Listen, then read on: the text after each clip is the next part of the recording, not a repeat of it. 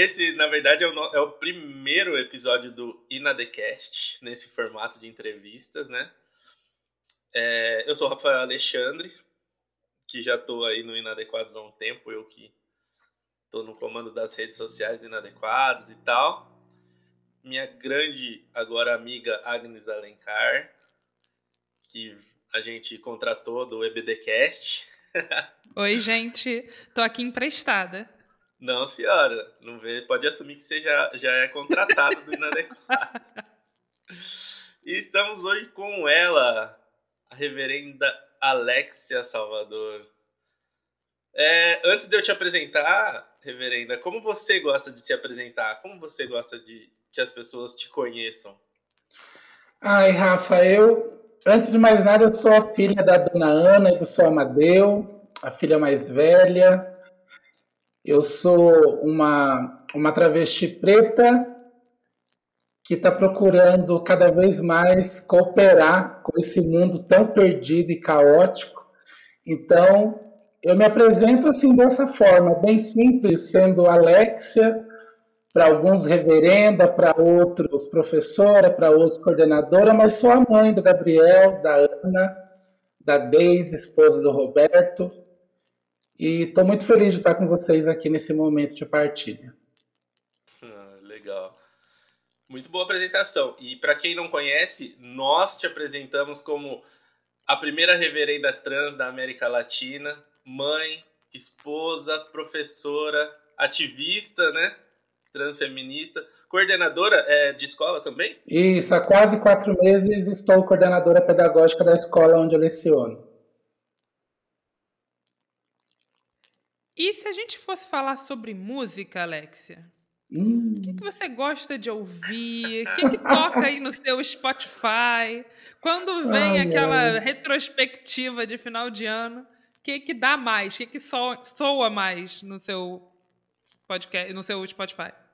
Menina, eu sou uma verdadeira crente, viu? Sou uma crente daquelas. Olha, eu sou muito eclética. Não, Cassiane com todo respeito, aí, aí nem tanto, né? O Rafael tro... corta isso depois. É, já, já passei dessa fase, Jesus já me libertou há muito tempo. Amém.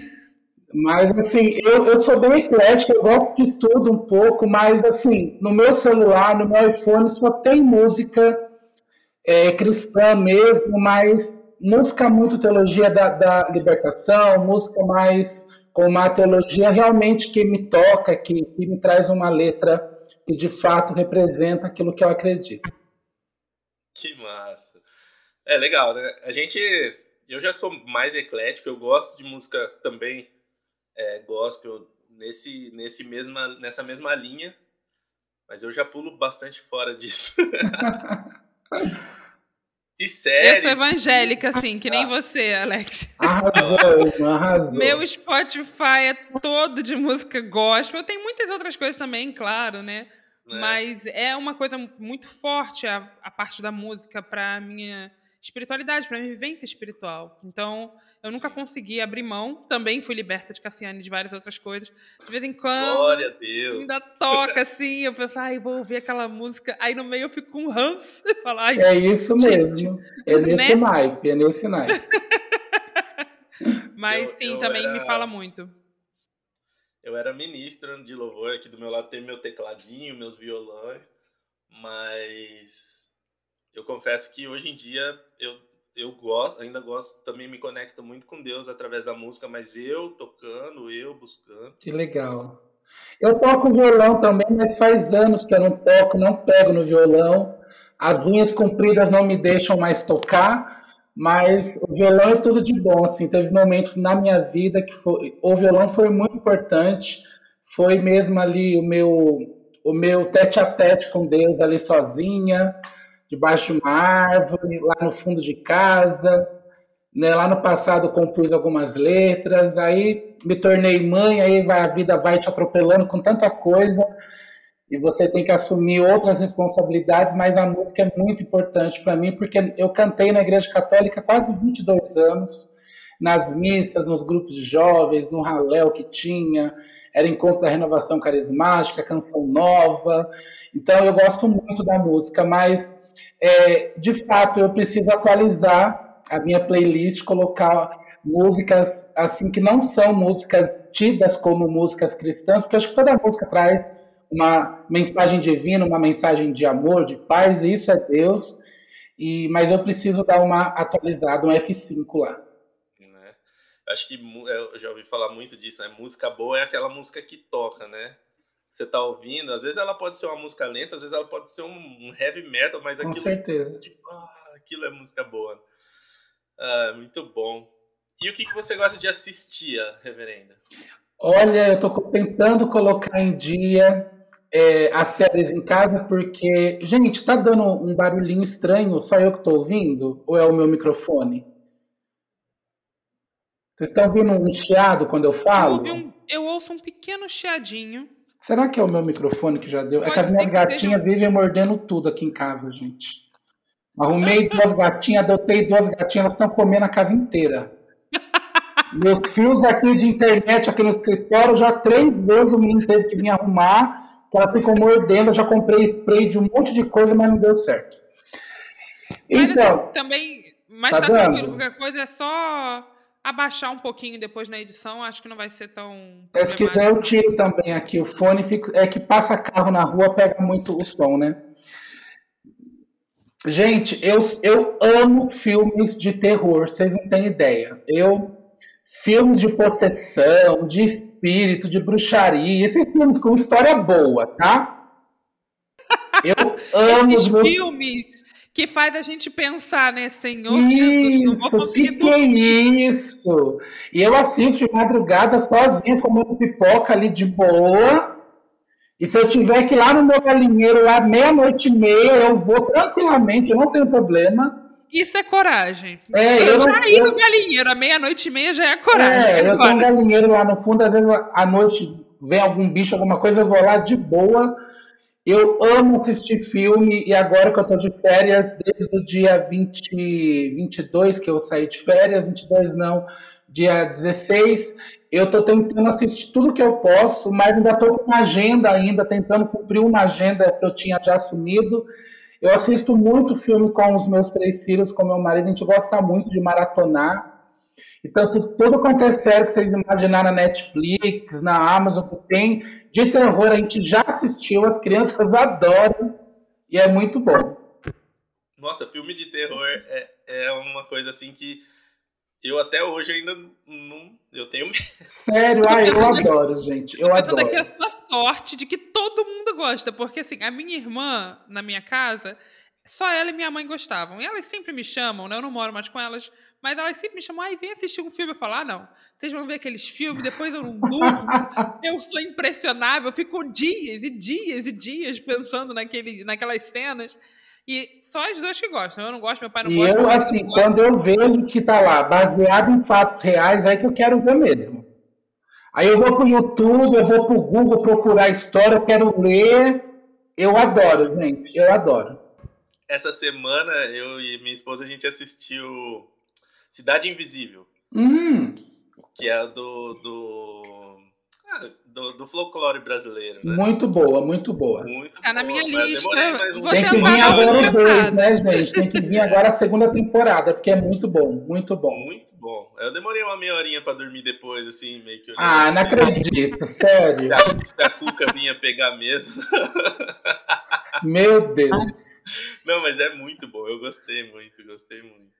E Alexia, nesse período pandêmico complicado que a gente está vivendo, como tem sido aí a sua rotina como professora, mãe, esposa, misturando tudo isso dentro da mesma casa ou não, não sei como é que tá, se você está trabalhando presencialmente ou se está trabalhando remotamente. Tem gente que acha que professor não trabalha, tem gente que acha que coordenador não trabalha. Então, como tem sido para você a vivência desse período? Olha, o ano passado, quando tudo começou, é, a partir de abril a gente ficou em teletrabalho então, eu estava ainda em sala de aula, então eu tinha as minhas turmas do ensino médio, aí concluí o ano tentando me adaptar como todo mundo, né? Porque a gente foi pego de surpresa, a gente não estudou para isso. E foi bem assim, é, a adaptação foi muito complicado. Né, ter que dar conta de tudo que eu tinha que dar em termos de militância política, o livro que eu estou escrevendo, projeto de TV que está vindo aí, que logo, logo vocês vão saber, um monte de coisa.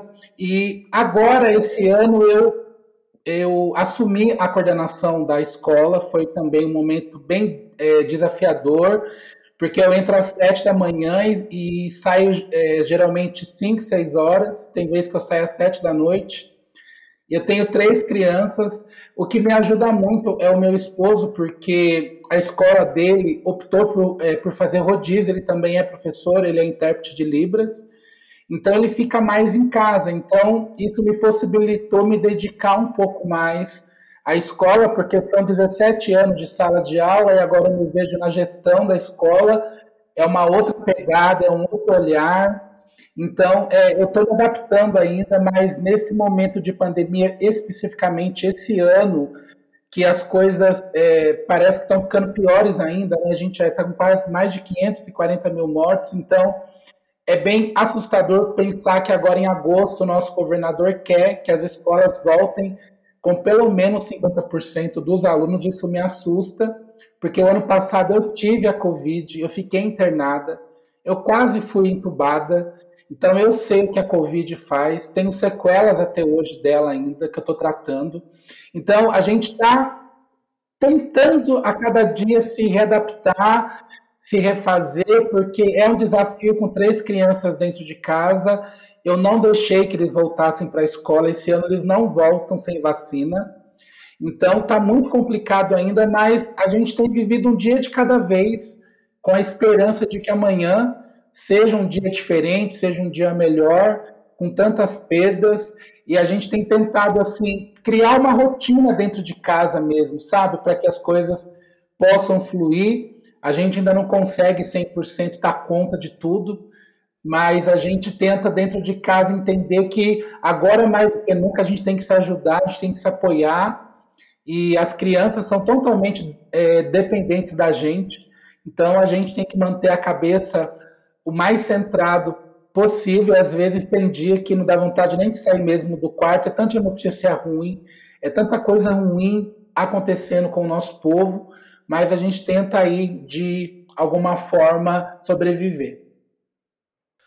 É, a gente acompanhou o período que você, você esteve internada e tal, né? O, o, seu marido nos informava pelo grupo né, da garagem, na verdade informava o pastor John, que repassava pra gente, a gente esteve em oração, foi um período bem, bem difícil mesmo, né? Foi, foi muito. É...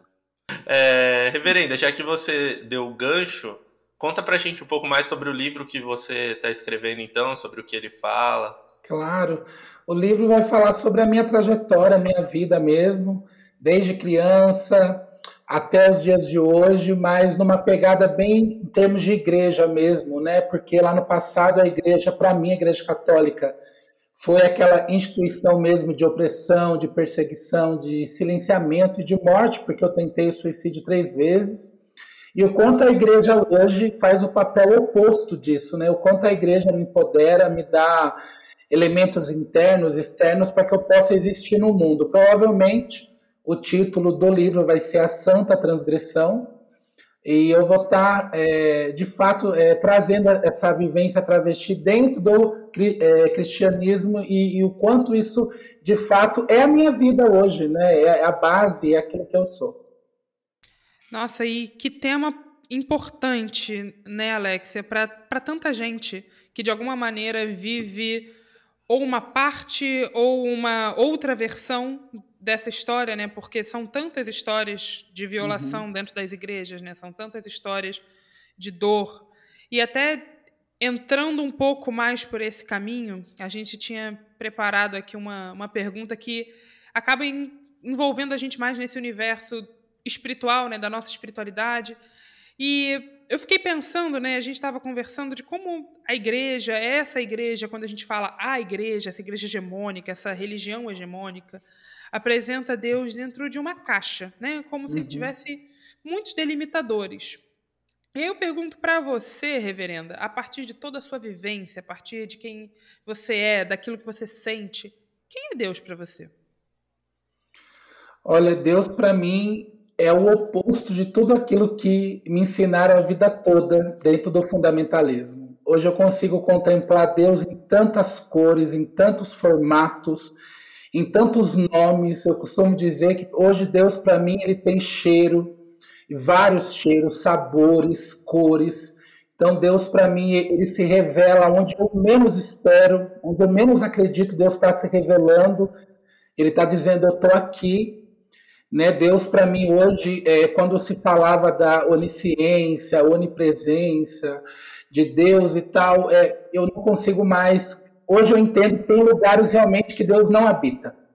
Deus não habita corrupção, Deus não habita lavagem de dinheiro, Deus não habita falta de vacina, Deus não habita a LGBTfobia, Deus não habita o racismo, a misoginia. Então, de fato, hoje Deus para mim, ele, ele se apresenta e hoje eu gosto muito de dizer, eu falei muito isso na minha ordenação, né? Eu gosto muito de cantar o Magnificat, sim, porque em mim ele fez maravilhas, porque a morte me dominou em um certo momento e Deus não habita a morte, não a morte que é levada pelo preconceito, pela perseguição, quando você diminui alguém, quando você diz que alguém é uma aberração. Então, hoje eu, eu, eu consigo entender o quanto Deus habita o meu corpo, o quanto Deus habita o chão que eu piso, as minhas lutas, as minhas alegrias, as minhas dores, o quanto Deus habita o queer. Então, pensar em Deus queer, para mim hoje, é de fato essa grande revelação em Cristo, porque ele quebra todo e qualquer paradigma, e o próprio Cristo, a todo momento, ele quebrou, ele tentou, ele mostrou, mas aquelas pessoas não compreenderam. E os que vieram depois dele meio que estragaram um pouco a história, e a gente chega nesses dois milênios de cristianismo pautado nesse patriarcado imenso que ainda impera, o quanto as nossas vidas, vidas de mulheres, sejam elas cis ou trans, não importa, o quanto são impactadas ainda por esse discurso e o quanto Deus tem se revelado nas mulheres. Então, hoje, para mim, sem sombra de dúvida, Deus é uma mulher que se revela a cada dia. Muito bom, muito bom. Inclusive, é, é, é muito legal você falar isso, que Deus não habita em todos os lugares isso não é desmerecer o poder dele, né? É, eu acho que ele não habita porque ele não quer mesmo estar não, de forma lugar. alguma, porque é incompatível com aquilo que ele é. É incompatível, né? Pensar que Deus vai estar em um lugar onde se onde você vai tramar sobre a vida humana, onde você vai calcular golpe de Estado. Não tem como pensar que Deus habita, que Deus está ali. Não tem como. Não, Exatamente. e também essa noção de que Deus não habita um lugar onde, por exemplo, uma mulher trans é oprimida, dá também essa margem para que ela também não habite aquele espaço. Com Porque certeza. se Deus, Deus não habita aquele espaço e Deus a habita, não tem por que ela ficar ali num lugar se diminuindo, não tem por que uma pessoa que sofre racismo dentro da igreja ficar nesse espaço também se diminuindo para tentar caber ali como se Deus só tivesse ali. Ao contrário, uhum. Deus não está ali, né? Deus, Deus está para além daquele espaço, para além, né? Também daquelas pessoas perpetuando certos pensamentos e certas práticas que são práticas de extermínio, práticas de dor, são é o nosso estado, né, genocida de morte que também acaba de alguma maneira de alguma maneira não, de forma prática, por vezes, freando o avanço do reino de Deus e freando o avanço da vida. Porque quando o nosso Estado escolhe matar pessoas ou escolhe um determinado estado para fazer teste se aquele se aquela imunidade de rebanho vai pegar ou não vai pegar, isso é uma escolha de morte. Claro. Deus não pode compactuar com uma escolha de morte. Forma isso acontece alguma. nos nossos estados, acontece nas nossas igrejas, quando a gente vê como a igreja trata várias minorias, né? Várias minorias. Sim. Então, perceber que Deus não está nesses lugares é também, de alguma maneira, Eu... entender que nós não temos que habitar esses lugares. E é simples também de ver, porque quando a dignidade humana sai pela porta, Deus sai pela janela na mesma hora, Deus não fica.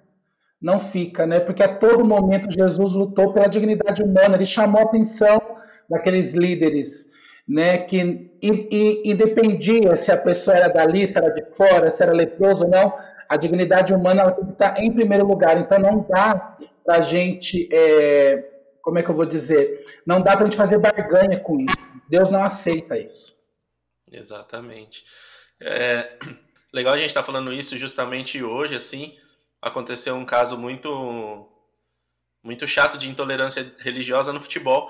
Já é já é diferente falar isso porque o futebol, infelizmente, é um, um lugar que é marcado por mini malafaias, vou dizer uhum. bem assim, porque nossa, todo jogador ai, é Deus e Deus e Deus, mas né, a gente sabe que saindo do campo vê a índole de muitos. E um jogador da seleção do que está na Olimpíadas, ele fez um post antes do jogo falando que Exu ilumine o Brasil, porque ele é do candomblé, se eu não me engano. Uhum. E choveu gente com intolerância religiosa em cima dele e tal. E eu fiz questão de pegar um post nosso do Inadequados já que falava sobre isso e postar em cima no, no, nos stories e falar, galera, a gente não entra nessa, a gente não entra nessa de intolerância religiosa, sabe? O, o santo, o sagrado dos outros, a gente tem que respeitar. Claro. Apesar de... Então, é, é, bem isso, assim. São lugares que Deus não habita. Não habita. E isso eu tô mais que aprendendo a cada dia aí. Eu quero ver se vai ter musiquinha no Fantástico para ele no domingo, com um belo toque né, de candomblé, porque só tem musiquinha evangélica né, lá no Fantástico. E a gente vê o quanto é feio isso, né, gente? Quanto é horroroso de ver esses pseudo-cristãos achando que eles são detentores de Deus, aprisionando Deus. Eu achei de muita coragem ele vir a público e fazer isso. E ganhou as redes, eu acho que é isso mesmo, a gente tem que respeitar, não porque a gente é bonzinho, olha que coisa bonita, né? Eu vou respeitar porque eu sou boazinha, não, eu vou respeitar porque é isso que Deus quer de mim, que eu respeite a fé do outro, porque Deus também habita aquela fé em outras formas, em outros elementos, em outras cores.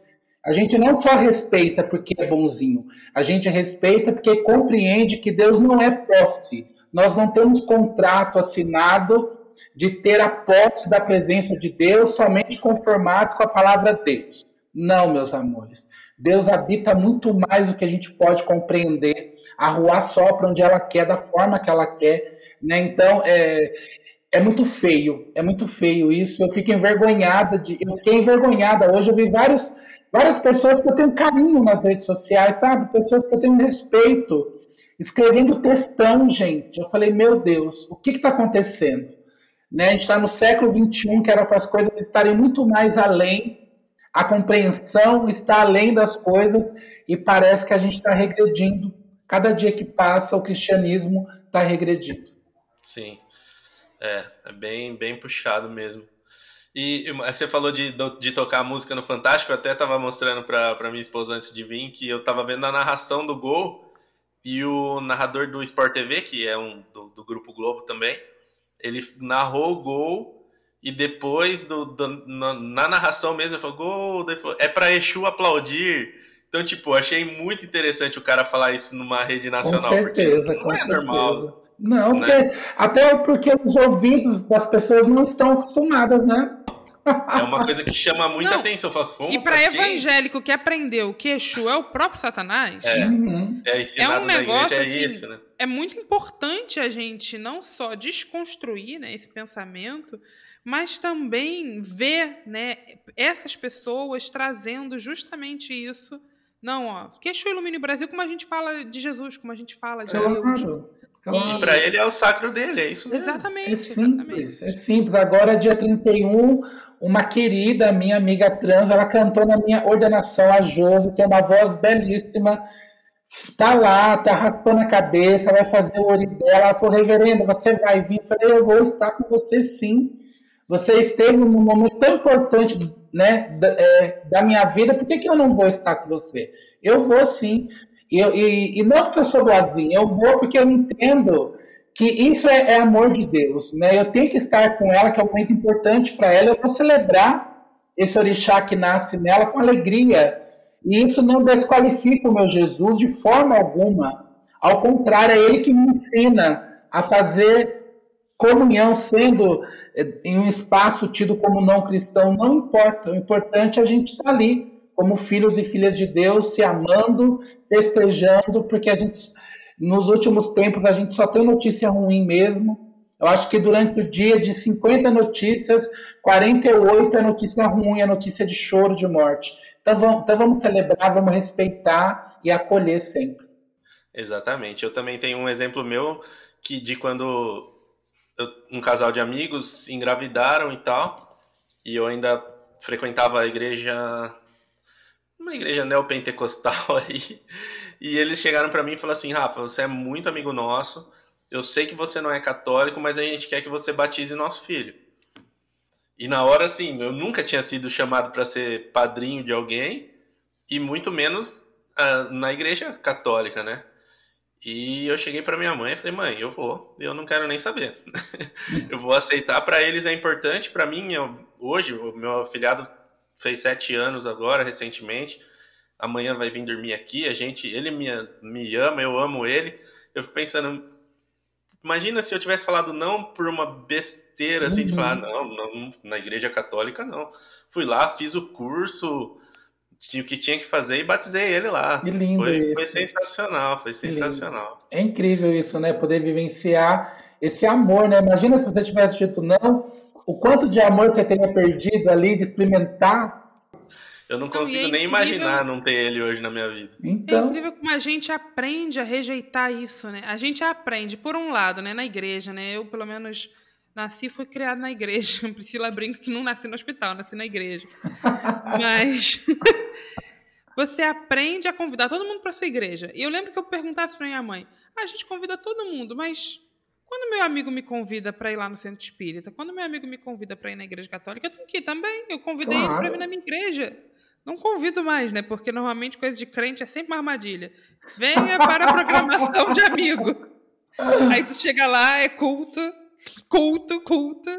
Já contei essa história no Inadequados, que levei uma amiga, Alexia, e aí, tipo, era, era culto do amigo. Ai, traz seu amigo, tá, não sei o quê. Aí levei meu amigo e uma amiga minha, e aí o culto era para adolescentes e foi todo sobre como ficar era pecado. E assim, tipo, esses meus amigos eram amigos da escola. Todo mundo ficava na escola, a menina coitada de um macacão. Eu lembro que no final ela estava dentro do macacão, de tão envergonhada que ela estava. Tadinha. Aí naquele dia eu falei pra minha mãe, eu falei, eu nunca mais convido nenhum amigo meu para vir na igreja. Claro que ela ficou desesperada, meu Deus, minha filha tá negando a fé. Mas, gente, eu falei, é sempre uma armadilha, mãe. E aí depois, quando ele me chamar para ir na igreja dele, eu vou poder ir? Depende. Ah, então se depende, não vou chamar mais ninguém, hora essa. Porque a gente aprende que todo mundo tem que ser mega respeitoso com a nossa fé, que a gente não pode ter vergonha, que as pessoas elas têm que respeitar o nosso Deus, porque o nosso Deus, whatever. Mas na hora da uhum. gente devolver com o mesmo respeito, com o mesmo amor, e ir na igreja da pessoa, e ir no centro, e ir no terreiro, onde tiver que ir, porque uhum. o seu amigo uhum. te chamou, porque é a celebração de amizade lá dele, não, ah, não, aí não, aí não vou, porque, né? Não faz o menor sentido. É, proselitismo é uma coisa horrorosa, né? Para mim é um pecado gravíssimo ser prosélita, porque você tira a dignidade mesmo da fé alheia mesmo, né? Isso é horrível. A gente, assim, a todo momento eu passo muito por isso, é, principalmente nas redes sociais. As pessoas me marcam nos posts assim horrorosos e achando que ah, porque Deus vai tocar. Eu falo, gente, Deus já me tocou, né? Eu tô eu lá, assim que eu faço a minha transição de gênero em 2012, tô eu no mercado, eu escuto atrás de mim uma, uma senhora falando: "Ah, é porque Jesus tem que fazer uma obra na vida dele".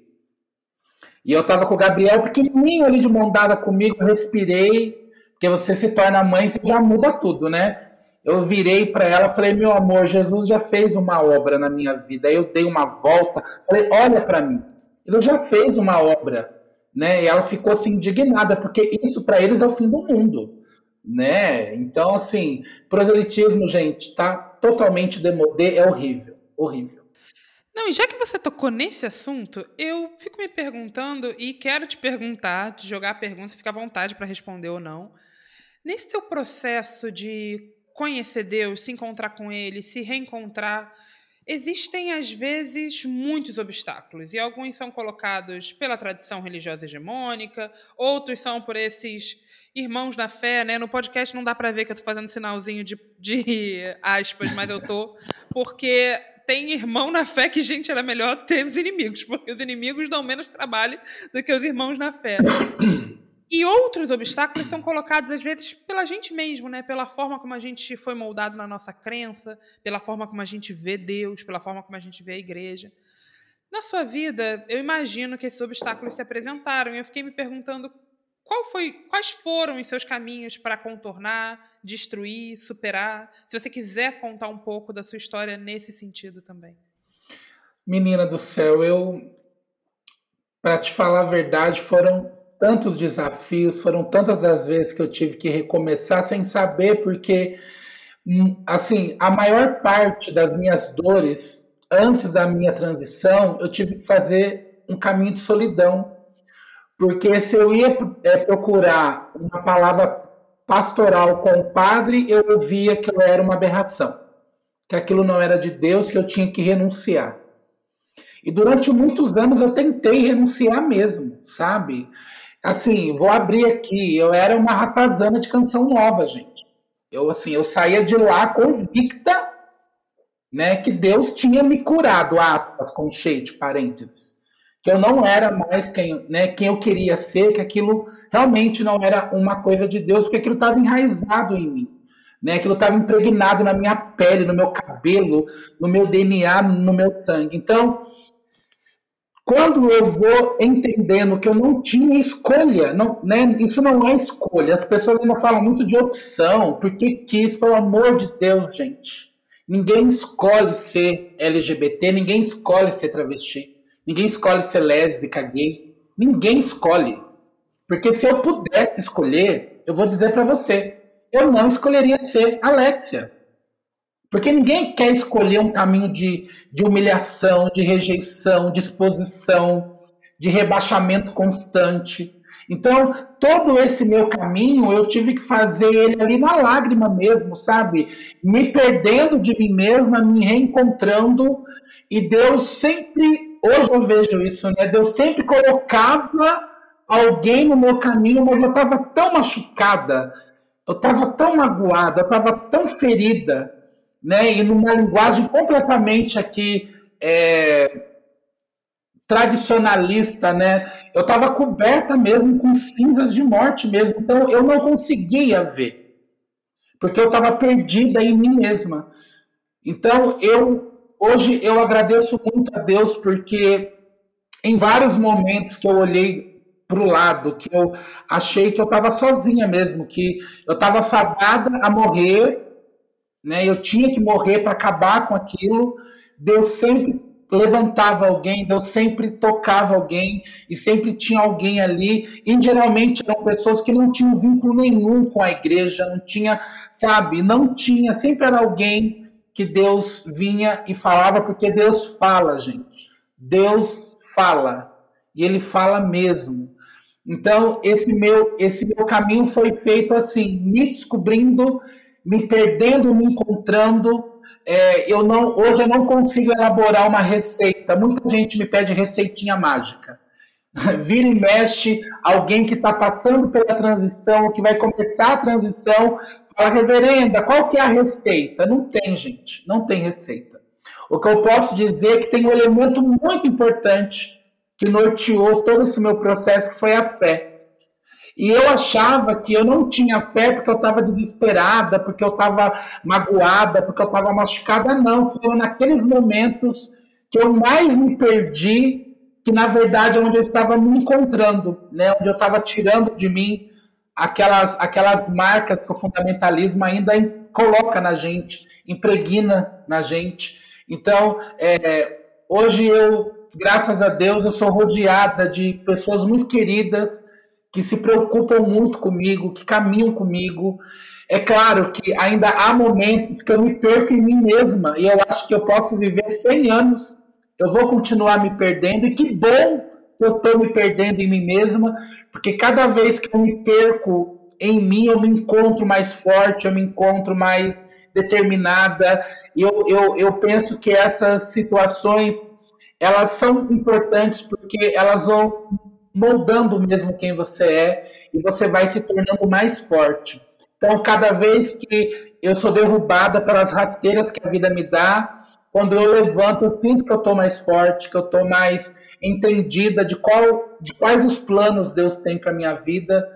E, e, eu sei que é, nesse meu caminho eu estou muito, muito. É, como é que eu vou dizer para vocês?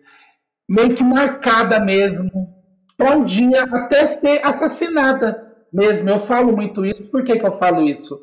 Porque o fundamentalismo religioso ele faz isso. Ele mata. Quando eu vi essa semana aquela travesti sendo colocada no porta-malas daquele carro, levando paulada, e aquele GCM do lado, as pessoas olhando e batendo, eu não eu, eu não estou justificando nenhum ato dela, se ela roubou ou não roubou alguma coisa, não é isso. O, o que eu estou dizendo é que quando você se é travesti e quando você é cristã, você tem que lutar dentro do movimento e fora. Né? Eu ainda estou me adaptando a resistir dentro do movimento. Porque tudo que vem de fora não me é surpresa mais. Nada do que os fundamentalistas têm para me dizer é novidade, gente. Eu, eu, acho que eu já ouvi de tudo, desde esposa de Satanás até é, de bebezinho. Eu já ouvi de tudo. Agora, ainda quando é dentro do movimento, e muitas vezes de pessoas que se dizem progressistas, ou de quando é de travestis mesmo, né? As minhas pares, as minhas iguais, coisas que eu escuto, isso eu ainda estou aprendendo a lidar, eu estou aprendendo a ler, eu estou vendo os efeitos que isso, que isso causa na minha mente, no meu caráter, na minha dignidade. Então, esse, esse caminho é muito permeado de um dia de cada vez. A pandemia, ela escancarou um monte de coisa mas a pandemia também meio que me lançou nesse lugar de eu vou viver o hoje, porque o amanhã eu não sei.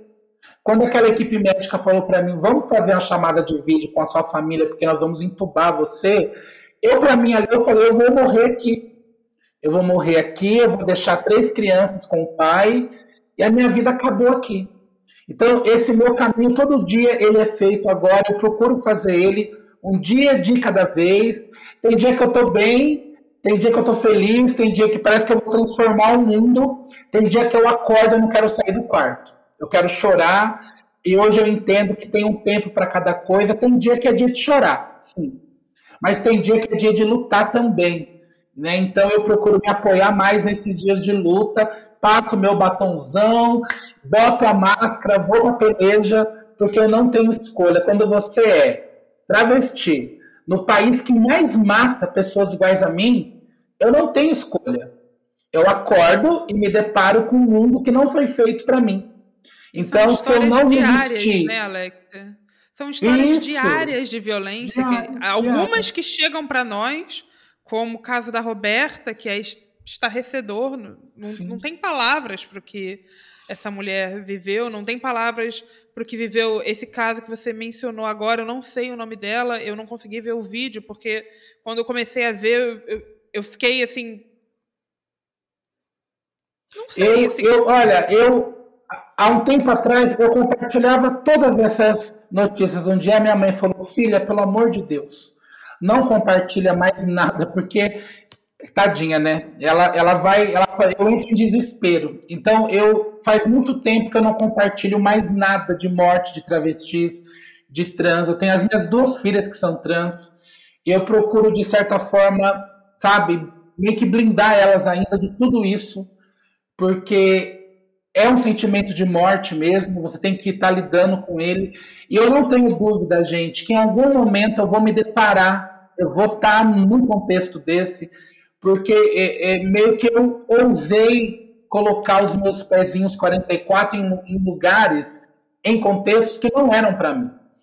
E a única forma que essas pessoas têm é, é matar você mesmo, em nome de Deus mesmo. Eles matam, né, mesmo que não sejam pessoas ali de igreja, mas são pessoas que de repente foram criadas em igreja. Então, para eles, aquilo é o que Deus quer, é o que Deus aprova, né? Eles são convencidos disso.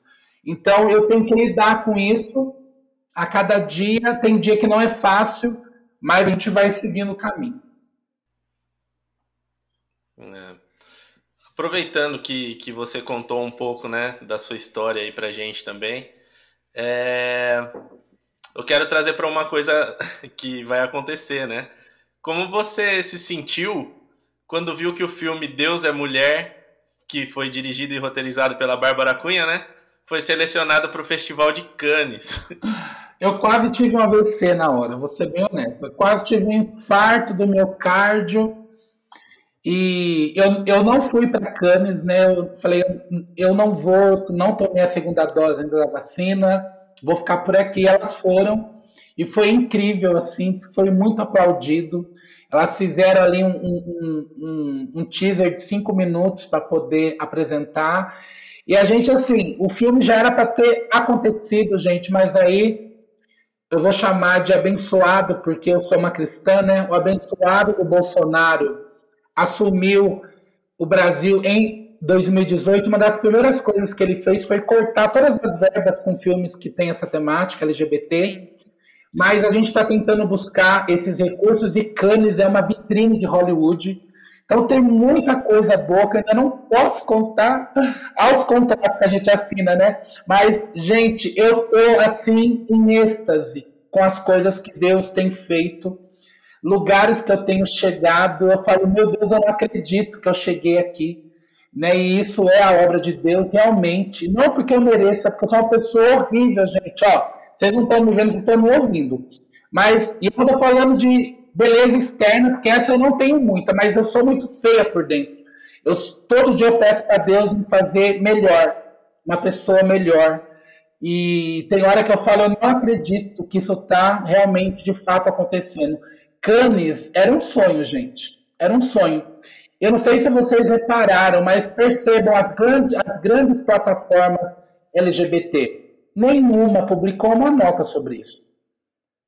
Façam uma busca aí na, no Insta, no Face, enfim, nenhuma publicou. O mundo inteiro me marcou no Instagram. Vários países, vários grupos fizeram charges lindas para mim. E no Brasil, nem, quase ninguém. Quase ninguém. Sabe, as grandes mídias LGBTs, mídias de travestis e trans também.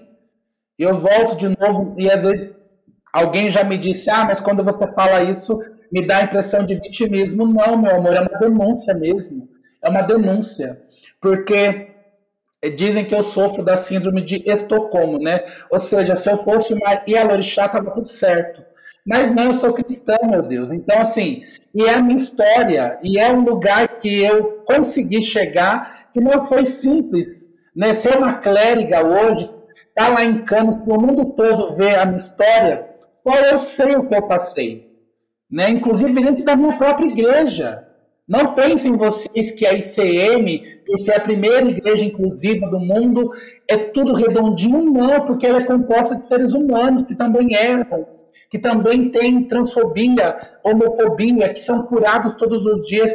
Eu tenho as minhas transfobias, as minhas homofobias, os meus racismos. E eu assumo isso sem problema algum, porque eu preciso ser curada, eu preciso ser melhor.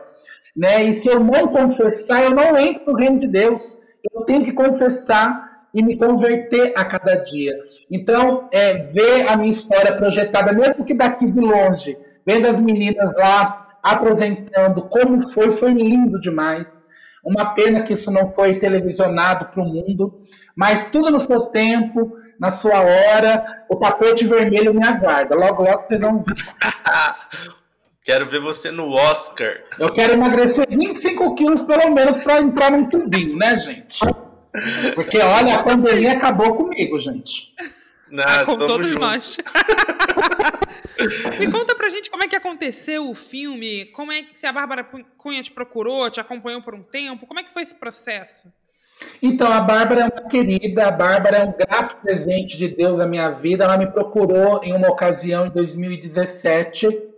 Ela estava fazendo um seriado chamado Borboletas e Sereias, algo assim, onde a minha filha do meio, a Ana, teria o convite para estar participando mas foi no momento em que a minha avó tinha que passar por várias cirurgias e eu não ia poder levar a Ana. Eu falei, Bárbara, infelizmente não, a Ana não tem como participar porque eu estou num momento muito complicado em família.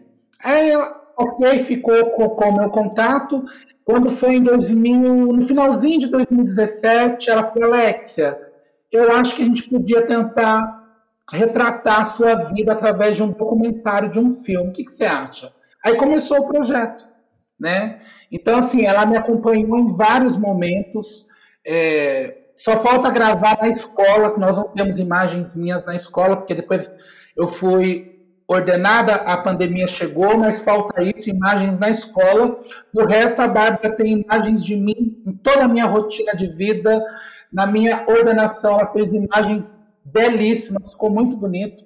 Então, hoje é esse projeto que traz também não só a minha fala, mas pessoas da própria ICM que trazem né, essa visão de quem é Deus, né? Será que Deus é uma coisa única, exclusiva, só é aquele formatinho, né? Então tá bem legal o filme. Ah, que legal. A gente vai querer ver, vamos ver quando que sai aí pra gente assistir também. Ai, vai ser bem legal, vai ser bem legal. Eu queria muito que a Netflix tivesse comprado, livro, né? A Netflix não comprou meu filme, mas tudo bem. Agora chegando, a gente estava, eu e a Agnes estava até conversando antes de, de você chegar que agora tem um monte, né? Tem Netflix, tem HBO Max, tem, tem Disney. Tem. Alguém vai comprar.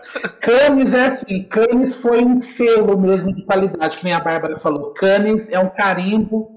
Muitos filmes brasileiros que nós temos um, um cinema maravilhoso, não é muito conhecido, né? E mais Cannes ele te carimba ali, te impulsiona. Vamos aí aguardar o que vai acontecer. Legal, legal. Estamos ansiosos. Eu vi no, eu acompanho você nas redes, eu vi que você falou vem coisa por aí, com crachazinho lá. Vem coisa boa, vem coisa boa, gente. Legal. É, reverenda, agora mudando um pouco de assunto, você foi candidata né, em 2018, deputado estadual, mesmo sem muito tempo de ter. Opa, tá retornando meu aqui agora mesmo sem muito tempo de TV, sem uma campanha cheia de dinheiro, você conseguiu uma quantidade expressiva de votos, né? É, o ano passado você também chegou a ser é, anunciada como pré-candidata junto com a Sâmia, né? A, a, prefeitura de São Paulo. Essa a carreira política, ela te atrai?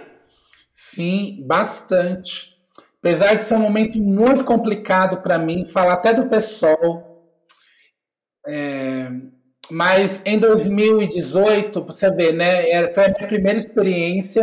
Me deram R$ 1.500. Eu fiz uma campanha com R$ 1.500. Foram duas mandadas de impressa na gráfica, acabou o dinheiro. Eu tive 11.496 votos.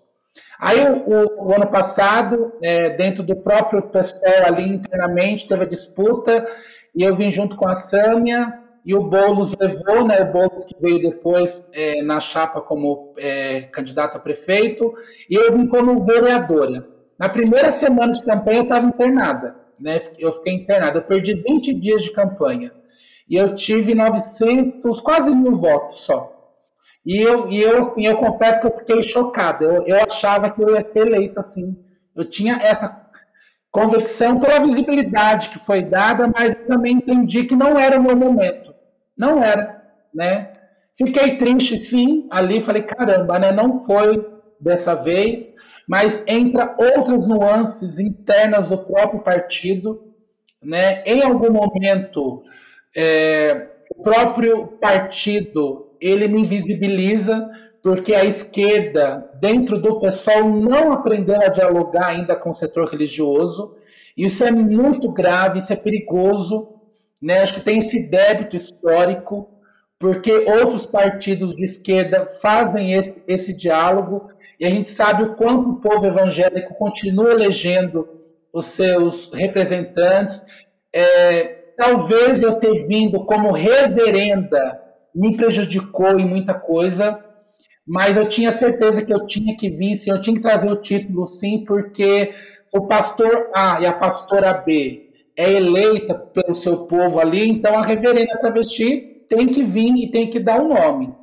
Porque a gente precisa, sim, de pessoas cristãs qualificadas dentro das casas legislativas para poder dar de frente com a bancada da Bíblia, seja aqui na Câmara Municipal, seja na LESP ou nas outras casas, porque eles se levantam em multidão, a gente sabe o quanto eles impedem os nossos as conquistas de direitos avançarem em nome de Deus. Então, eu acho que ter pessoas, ter essa ala evangélica progressista que traz a pauta desse Jesus político, é importante para a gente poder ter o contrabalanço que nós, infelizmente, ainda não temos. Sim. Maravilha. E você pretende continuar, então, se candidatando? Pretendo, com certeza. Aliás, agora, o ano que vem já é ano político, né? Eu não sei como é que vai ser, porque algumas coisas vão acontecer no começo do ano e eu vou ter que fazer uma escolha também vocês vão estar, tá, logo vocês vão entender, eu vou ter que fazer uma escolha. Eu tenho orado muito a Deus para Ele me direcionar, para eu fazer o, que for o certo, né? o que for melhor para mim, para minha família também, e o que for melhor para as pessoas que eu represento. Mas eu quero sim muito poder estar tá, assim no pleito. Não sei se vai ser pelo pessoal, não sei. Se eu for disputar, não sei se vai ser pelo pessoal mais, mas eu vou estar tá por aí sim. Vamos ver. A verdade é que também esse, esse espaço né, de ser uma mulher trans e cristã acaba sendo não lugar em vários sentidos, né? Porque. Também estou ouvindo aqui meu eco. É, porque em vários sentidos, a igreja tem milhões de coisas para dizer para você, essa igreja hegemônica. E, por outro lado, os movimentos progressistas têm muita dificuldade de lidar com pessoas que têm fé cristã, né? sobretudo evangélica, mais até evangélica. E eu entendo, quando eu digo eu entendo, eu entendo porque assim, eu entendo o que a igreja representou durante muito tempo, eu entendo o discurso da igreja. Mas, por outro lado, essa ala progressista não está vendo o esforço dos cristãos progressistas de dentro de criar pontes de diálogo também com as pessoas que estão votando no atual governo. Porque as pessoas estão votando no atual governo pensando num projeto político evangélico. É isso que elas querem. Então, quando uhum. você começa a dialogar e a conversar, olha, existem outras formas de ver isso, existem outras maneiras da gente pensar isso. É, é um desafio, porque em vários sentidos, a esquerda não está preparada para isso, alguns partidos mais, outros menos. E por outro lado, também é aquele não lugar de você estar tá ali te, levando patada da igreja o tempo inteiro. Então, é, é, um desafio dos dois lados, né? É, e falar de laicidade ainda é pior ainda, né? A laicidade Porque... não existe no Brasil. É, é aí, aí você você traz toda uma pegada falando, não, é o que eu quero defender, laicidade. Então a reverenda vai bater nessa tecla vai se levantar na tribuna, vai dizer, peraí, a gente não está aqui para isso. E é um show de horror, né? Eu vejo assim, como um show de horror, né? A gente vê o nosso vice-presidente da República sair do país em plena pandemia para defender interesses de uma das igrejas que não deveriam se chamar aquilo de igreja, porque é uma empresa da fé, são vendilhões de fato do templo de Deus, das coisas de Deus, e vai lá e passa vergonha, ou seja, ele nos envergonha por ir e chega lá não é nem recebido, ele nos envergonha duplamente. Então, então assim, é, é, é nesse, é nesse Brasil que a gente quer se levantar e dizer, olha, isso não é cristianismo, né? Isso é interesse mesmo é, particular, isso é, é, é, uma tentativa de ganhar mais dinheiro, sim, enriquecer esses pastores e pastoras midiáticos que nós temos, que são venerados por grande parte dos brasileiros, porque isso alimenta o ego dessas pessoas, né? Eu, eu, eu, eu penso que tem hora que Deus deve estar tá, tá lá de cima olhando e chorando, mas de raiva, gente. De raiva de tudo que estão fazendo em nome do filho dele. Né? É de raiva mesmo, viu, gente? Olha, eu não tenho dúvida disso, não. Não tá fácil, não. Hoje eu fui almoçar com a minha mãe e eu comentei com ela que a gente ontem fez um post no, no Inadequados, que era o Mourão, assim, né? E aí tinha o coração da Universal. E falava: é, Eu sou, sou general. Não, fui general, sou vice-presidente, eu sou a Universal. E aí embaixo a gente escreveu assim: é, Mourão, de General Durão a pau mandado do Edir. Aí eu falei pra minha mãe, mãe, a gente tá fazendo tudo isso. Se esses caras dão um golpe aí, eles vão vir atrás de mim. Não tenha dúvida disso, bebê. Já prepara aí, raspa a barba, a cabeça, se disfarça, porque eles vão fazer isso. Eu também, eu acho assim, a, a minha mãe tem muito esse medo, né? Ela fala, se esse povo assume de vez, eles vão vir atrás de você. Eu falei, eu tô preparada, mãe. Já pensei no disfarce, alguma coisa, porque assim, a, a, gente brinca aqui, mas a coisa é séria. E eles vão mesmo, gente, não tenho dúvida disso. Né? Eles vão silenciar e. Mas isso também não me assusta, isso não me faz voltar para o armário, isso não me faz desistir de quem eu sou. Ao contrário, né? É, é aquela coisa, a gente acha que a gente é louco mesmo, né? Porque a gente está dando de frente com todo um, um sistema de opressão e de morte, porque o Deus que a gente conheceu não compactua com isso, não dá para a gente assistir tudo isso e achar que está tudo bem, que não é comigo. Eu falo isso sempre para os meus filhos, eu já educo eles com esse ouvido, com esse olhar, com esse pensamento, né? Não está tudo bem. Não está tudo bem, a gente não pode aceitar, porque se a gente compactuar com isso, a gente é mais um deles. Né? E isso sim é pecado. Né? Isso é pecado gravíssimo. Né? A omissão, para mim, hoje, é o pecado mais em alta que tem dentro e fora. É você ser omisso diante a situações de morte e injustiça e você não se posicionar. Sim. Isso não é ser seguidor de Jesus, né? então, Justamente. Já, já, já tira a gente fora do cristianismo se a gente for compactuar com tudo isso, né? Justamente. E, reverenda, qual você enxerga que é o papel dos seguidores de Jesus no processo de transformação dessa sociedade, já que a gente está falando disso já? O papel mesmo é de transformar mesmo, primeiramente, eles, né? Porque a gente se transforma, a gente é capaz de transformar o mundo. Porque eu falo isso, porque se eu não tivesse me transformada, eu não teria hoje a pauta de vida que eu tenho. Então a gente se transforma é aquilo, né? Deus faz nova todas as coisas, ele te dá um novo nome. Eu vivo muito isso, eu falo, caramba, comigo foi ao pé da letra, né? Ele me deu um novo nome e falou, vai, meu amor. E esse é o nosso papel, né? De cada dia sinalizar para o mundo que do jeito que as coisas caminham, elas não fazem parte da construção do reino de Deus, que para mim, Rafa, é agora. Eu não consigo conceber um reino de Deus para depois da minha morte, somente. Uma vida eterna na, na, na, na, naquela coisa egocentrista de um Deus que vai sentar num trono, o filho de um lado, o espírito do outro, que essa é a visão teológica do povo, né? E a gente vai ficar com a mãozinha junta e dando glória. Não. Mas é o reino de Deus que começa agora, aqui. Né? Então, enquanto um filho de Deus estiver passando fome, estiver passando frio, estiver sendo morto, a gente sabe que o nosso louvor não é completo, a nossa adoração não é completa, porque em algum momento a gente se omitiu em alguma coisa.